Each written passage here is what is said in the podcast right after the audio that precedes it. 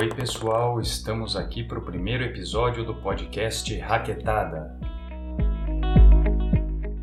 E se você quiser falar com a gente, você pode nos encontrar no e-mail podcastraquetada@gmail.com ou no Instagram, onde você pode nos deixar uma mensagem. Basta procurar arroba podcast raquetada. E você pode encontrar nosso podcast em várias plataformas de distribuição.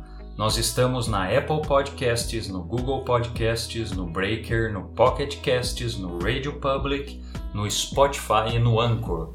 Pelo Spotify basta procurar Raquetada ou podcast Raquetada e você vai encontrar nossos episódios. E pelo Anchor basta entrar em anchor.fm, Anchor com CH, então seria anchor.fm barra podcast Raquetada tudo junto, e de lá você vai encontrar link para todas as outras plataformas que eu já citei anteriormente.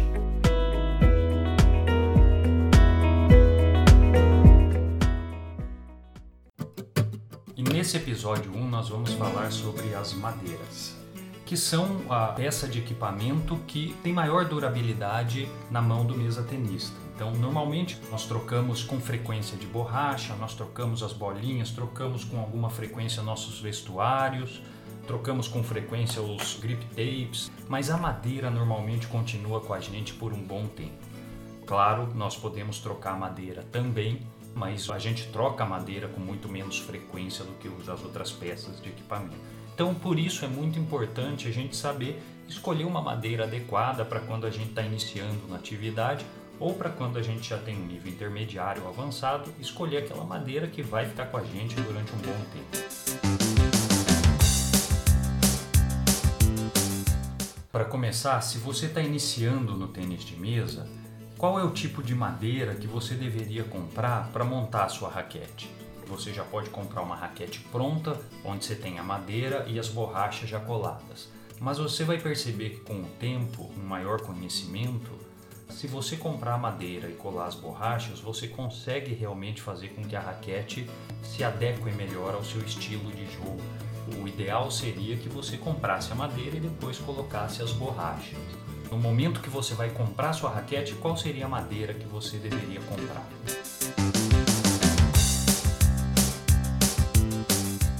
Para começar a discussão então de uma forma bastante simples, eu acho que a primeira coisa importante que a gente tem que ter em mente é que existem as madeiras que são mais lentas, que vão produzir menor velocidade na bola, onde a bola sai da raquete com menor velocidade. Existem as madeiras mais rápidas, onde a bola sai da raquete com muita velocidade e que, ao mesmo tempo, por serem mais rápidas, pela bola ficar menos tempo em contato com a raquete, é, elas te dão um menor controle, ou seja, você consegue controlar menos o lado em que você está colocando essa bola. Por outro lado, as raquetes defensivas, que são mais lentas, permitem que a bola fique um pouco mais em contato com a raquete e vão fazer com que você tenha um controle maior sobre o local em que você quer colocar essa bola. Então essas raquetes mais lentas são normalmente as raquetes mais defensivas, as raquetes que produzem mais velocidade são as raquetes chamadas ofensivas e existem as raquetes que são intermediárias, que têm um bom nível de controle e uma boa quantidade de velocidade, mas não são nem tão rápidas quanto as ofensivas, nem tão lentas quanto as defensivas e têm um nível de controle também intermediário entre as defensivas e as ofensivas. Essas raquetes são as que a gente chama de all-round. E a gente aqui acredita que essas sejam as raquetes que são as mais indicadas para um iniciante. Então, quando alguém está iniciando no tênis de mesa, é mais seguro que essa pessoa comece a trabalhar com uma madeira all-round. Essa madeira se adapta bem a qualquer tipo de jogo e você pode fazer ajustes para estilos de jogo colocando borrachas também adequadas nessa madeira. Mas ela é uma madeira que vai conseguir se adaptar bem a qualquer estilo de jogo, seja um estilo mais defensivo, um estilo mais ofensivo, um estilo de contra-ataque. Essa madeira dá uma flexibilidade muito grande. Uma vez que você definiu bem qual é o seu estilo de jogo, que é extremamente agressivo ou ele é muito defensivo, aí sim você pode trocar essa madeira por uma madeira mais especializada, uma madeira mais defensiva, uma madeira muito ofensiva. Bom, para facilitar a compra das madeiras pelos jogadores, cada empresa tem uma forma de indicar qual é a velocidade, o controle da raquete. Normalmente, essa informação vem na, na própria caixa da raquete, né? informação de quantidade de controle, quantidade de velocidade produzida.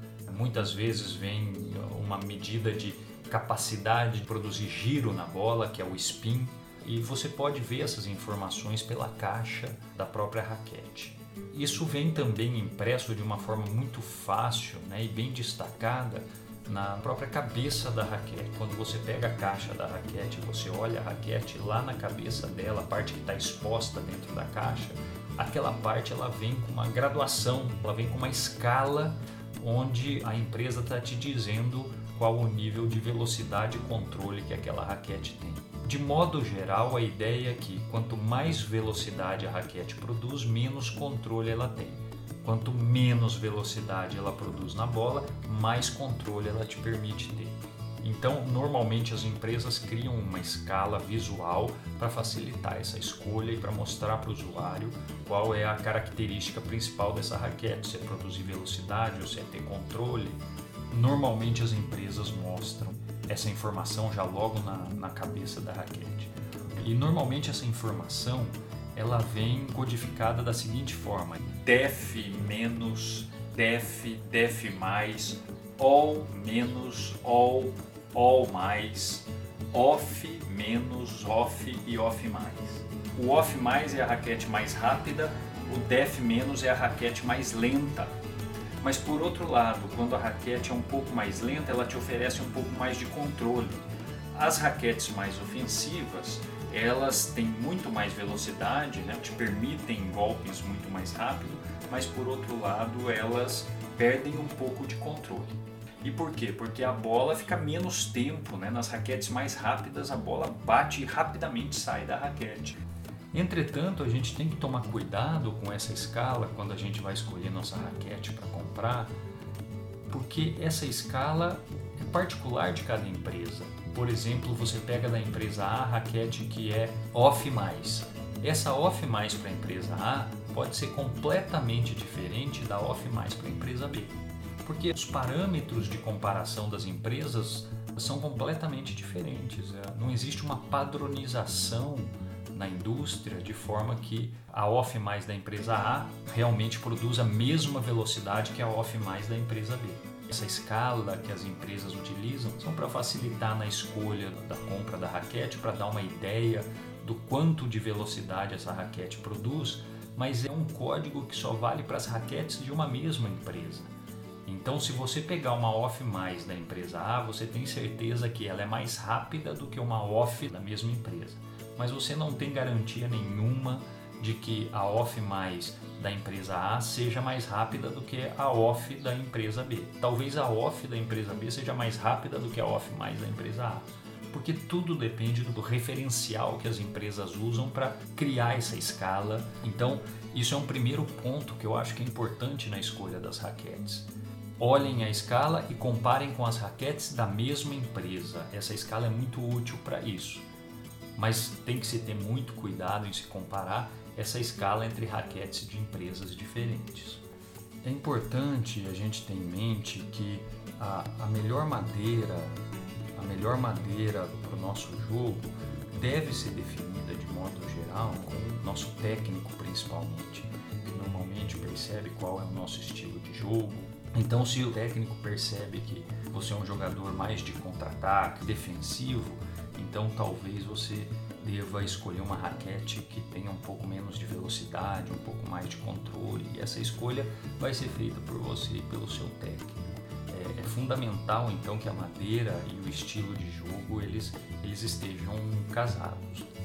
Bom, mas se os parâmetros são diferentes entre as diversas empresas, se eu não posso comparar nessa escala que eu vejo normalmente nas madeiras, raquetes de diferentes empresas, como é que eu faço realmente para saber se uma raquete é mais rápida ou mais lenta, ou dá mais controle ou menos controle do que outra?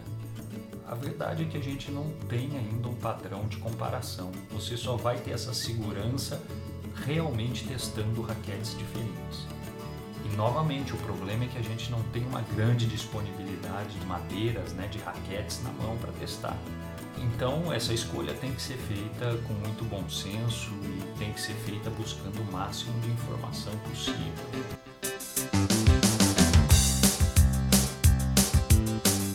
Uma forma que eu acho útil para ajudar a nos escolher uma raquete adequada é entrar em sites que fazem revisões de equipamentos. Eu normalmente entro num site chamado revspin.net. Esse site está em inglês, em, em português eu não conheço nenhum site de revisão de equipamentos.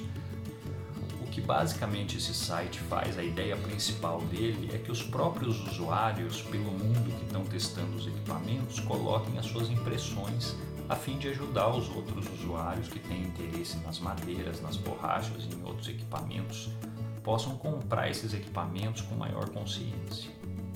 Os usuários que fazem reviews, né, que fazem revisões de equipamentos nesse site, eles são solicitados a dar notas de 0 a 10 para 5 tópicos. Entretanto, eu uso 4 tópicos. O usuário então é solicitado a dizer qual é a velocidade daquele equipamento que ele está revisando numa escala de 0 a 10 qual é o controle daquele equipamento que ele está utilizando numa escala de 0 a 10, é, qual é a rigidez do equipamento que ele está utilizando, qual é a dureza do equipamento que ele está utilizando e qual é a consistência desse equipamento. Esses critérios de comparação entre equipamentos é, eu realmente acho que são bastante úteis. A velocidade ela é bem intuitiva, né? realmente é, é é um critério que mostra para mim o quanto de velocidade é produzida na bola por, por aquela madeira, o controle também bastante intuitivo, né? o quanto aquela madeira te dá de controle, te dá de, de segurança em escolher os lados, em saber o lado que você realmente está enviando aquela bola, de conseguir enviar aquela bola para os locais diferentes da mesa. Então, o controle ele te dá a ideia do quão fácil é você enviar a bola para diferentes locais da mesa. E eu acho que é muito interessante a gente discutir aqui a questão da rigidez e da dureza.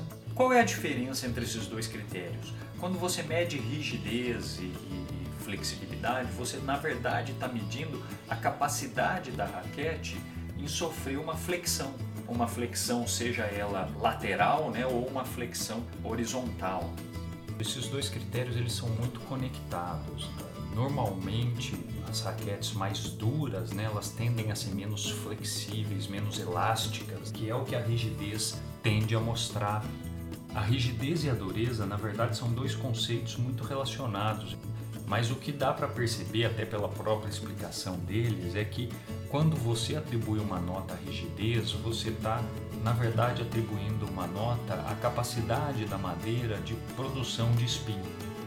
Madeiras que são mais elásticas e mais flexíveis, elas tendem a ficar mais tempo em contato com a bola, e isso te permite produzir mais giro na bola.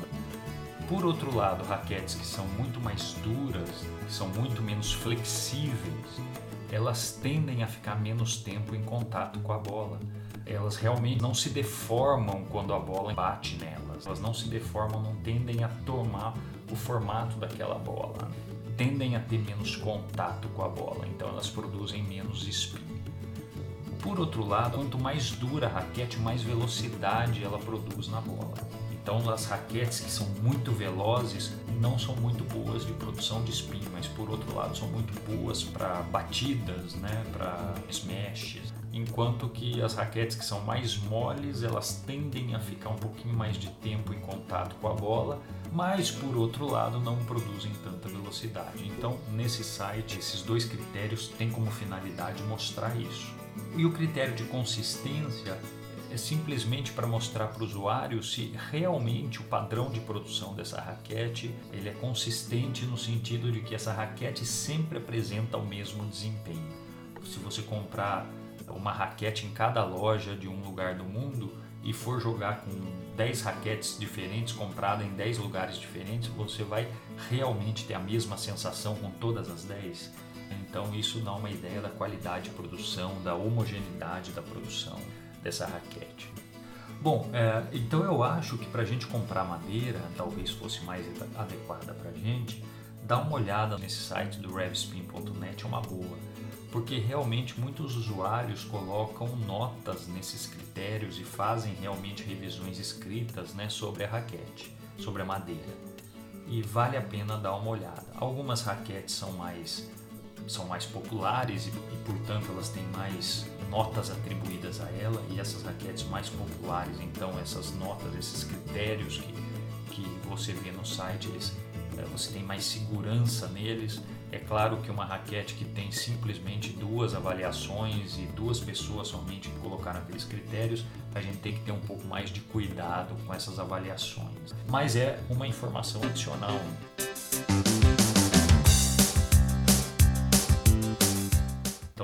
para a gente tentar comprar nossa raquete com, errando o menos possível, a gente pode usar a, a, a, informação que o fabricante fornece na caixa, na cabeça da raquete, aquela escala do, do DEF, DEF+, ALL, ALL+, uh, OFF, OFF+, OFF-. menos. A gente pode usar a informação do site do revspin.net.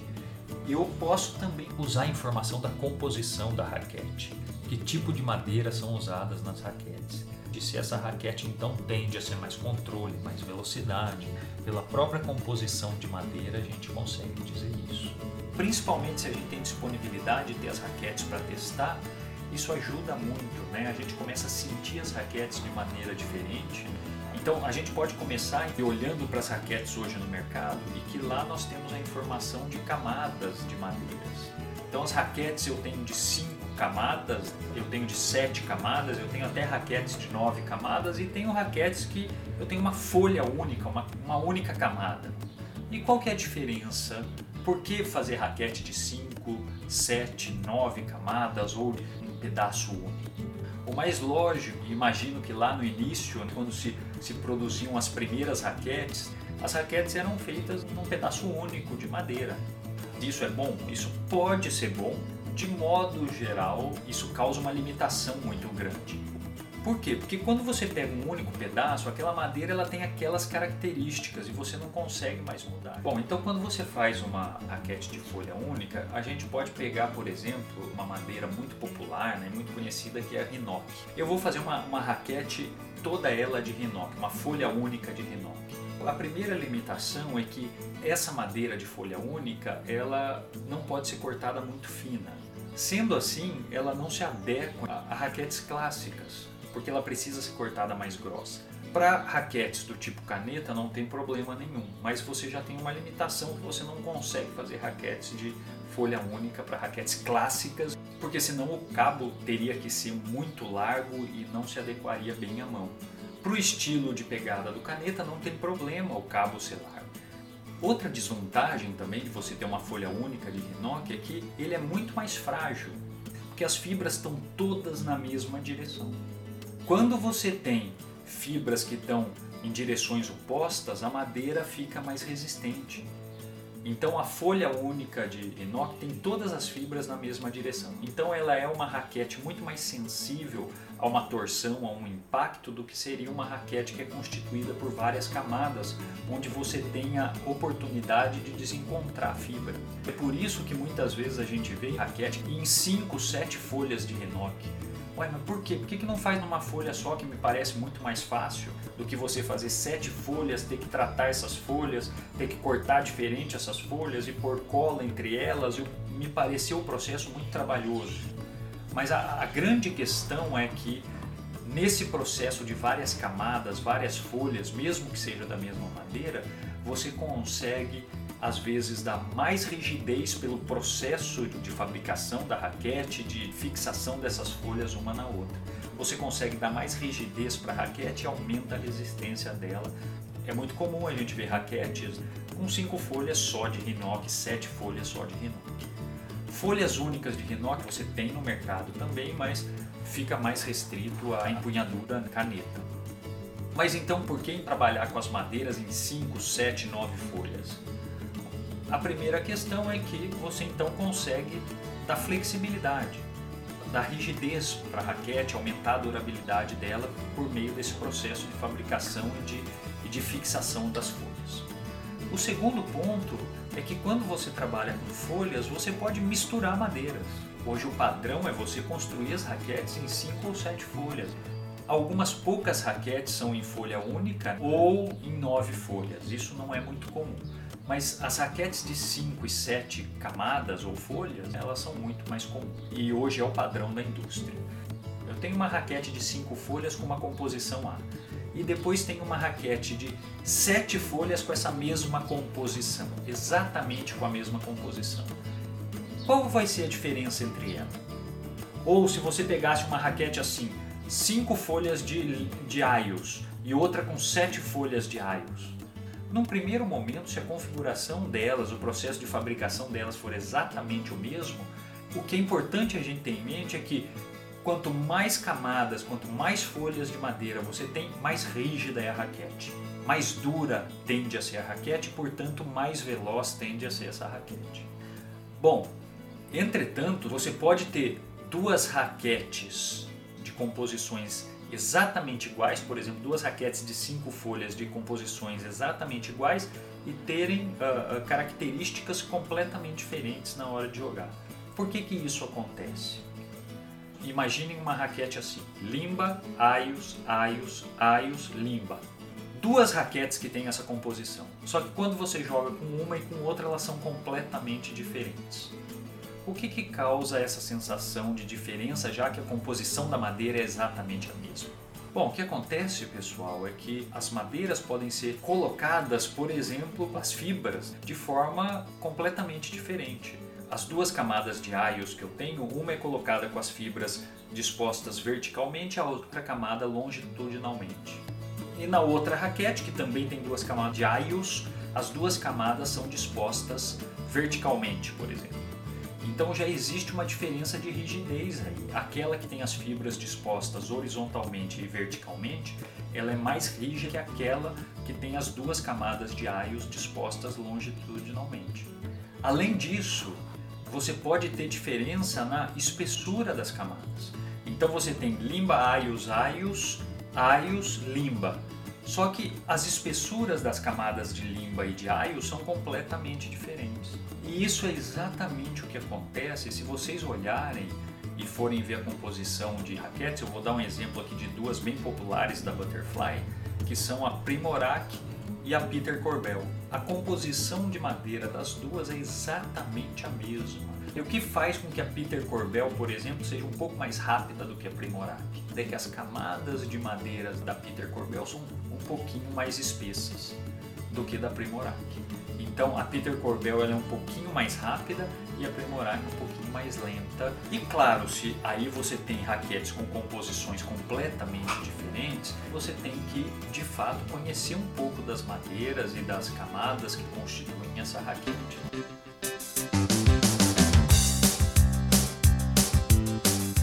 Outro conceito que é importante nessa questão de cinco lâminas, sete lâminas.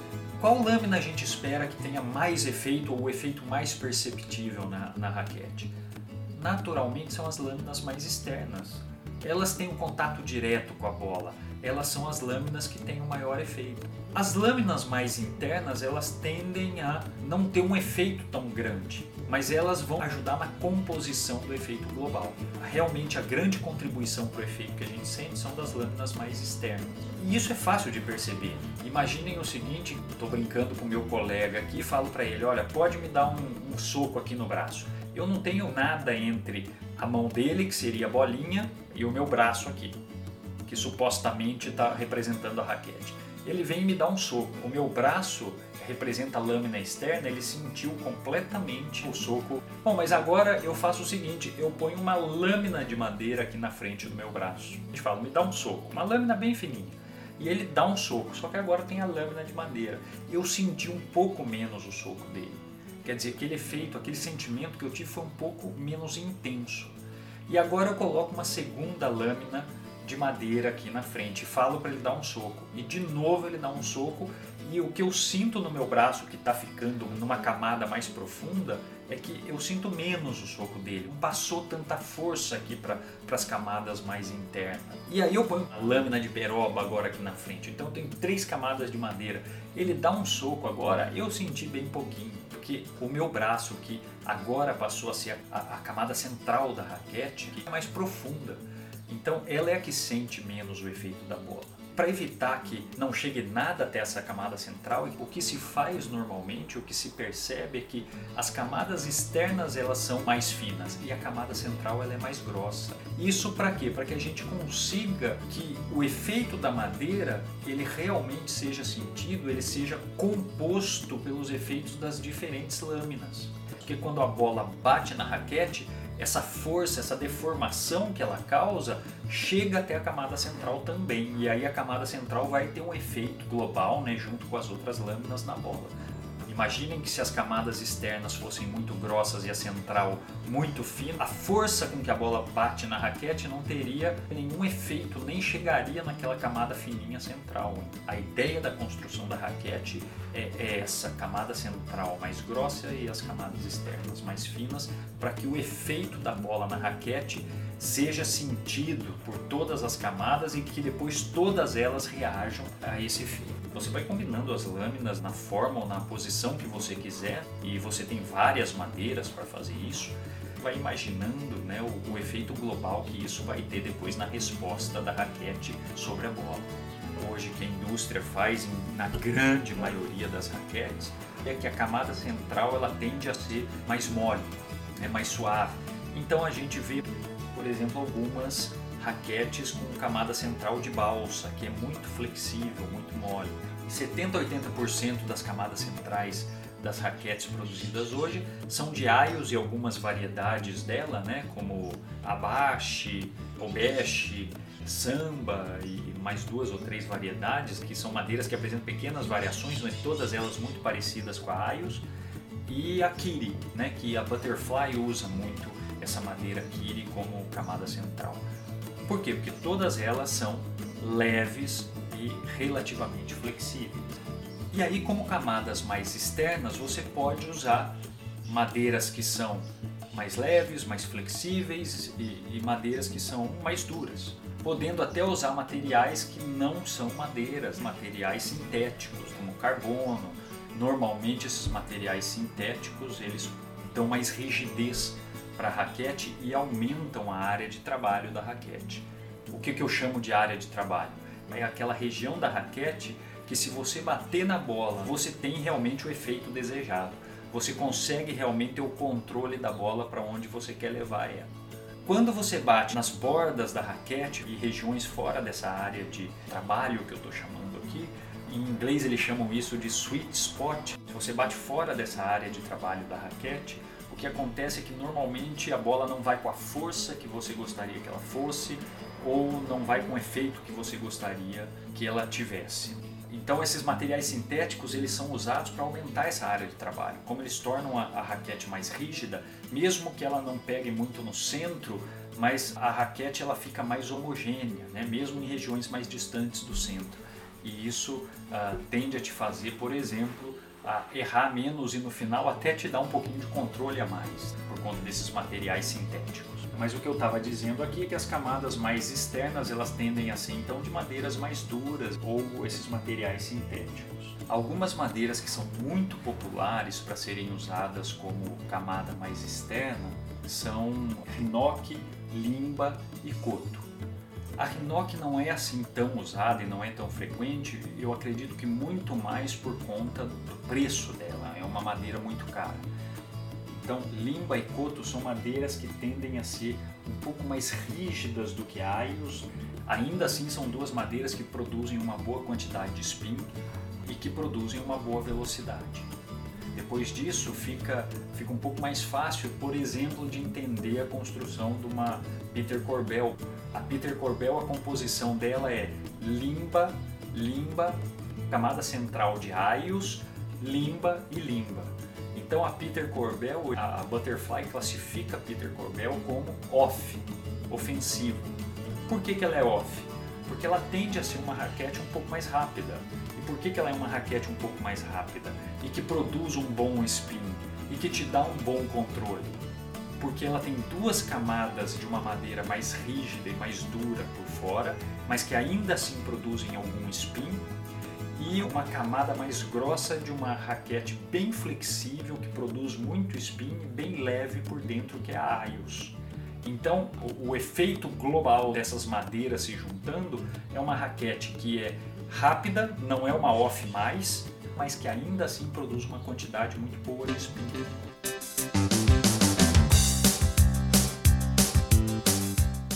Bom, agora o que cada um pode fazer é olhar sua própria raquete e primeiro virem a raquete lateralmente e olhem.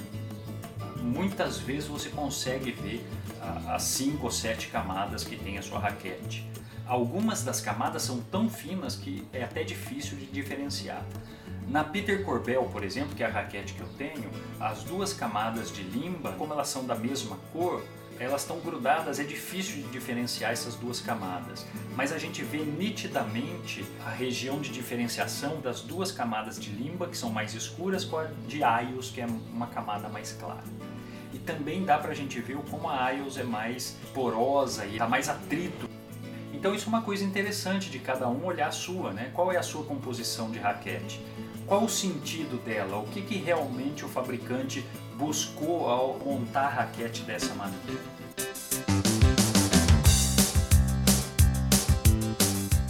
Bom, para esse episódio eu acho que é isso.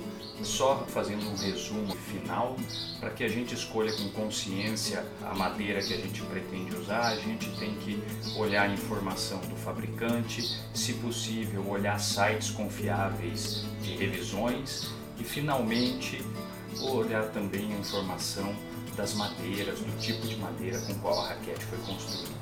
Dessa forma, você vai ter mais elementos para escolher de maneira adequada essa raquete e não errar na compra dessa madeira.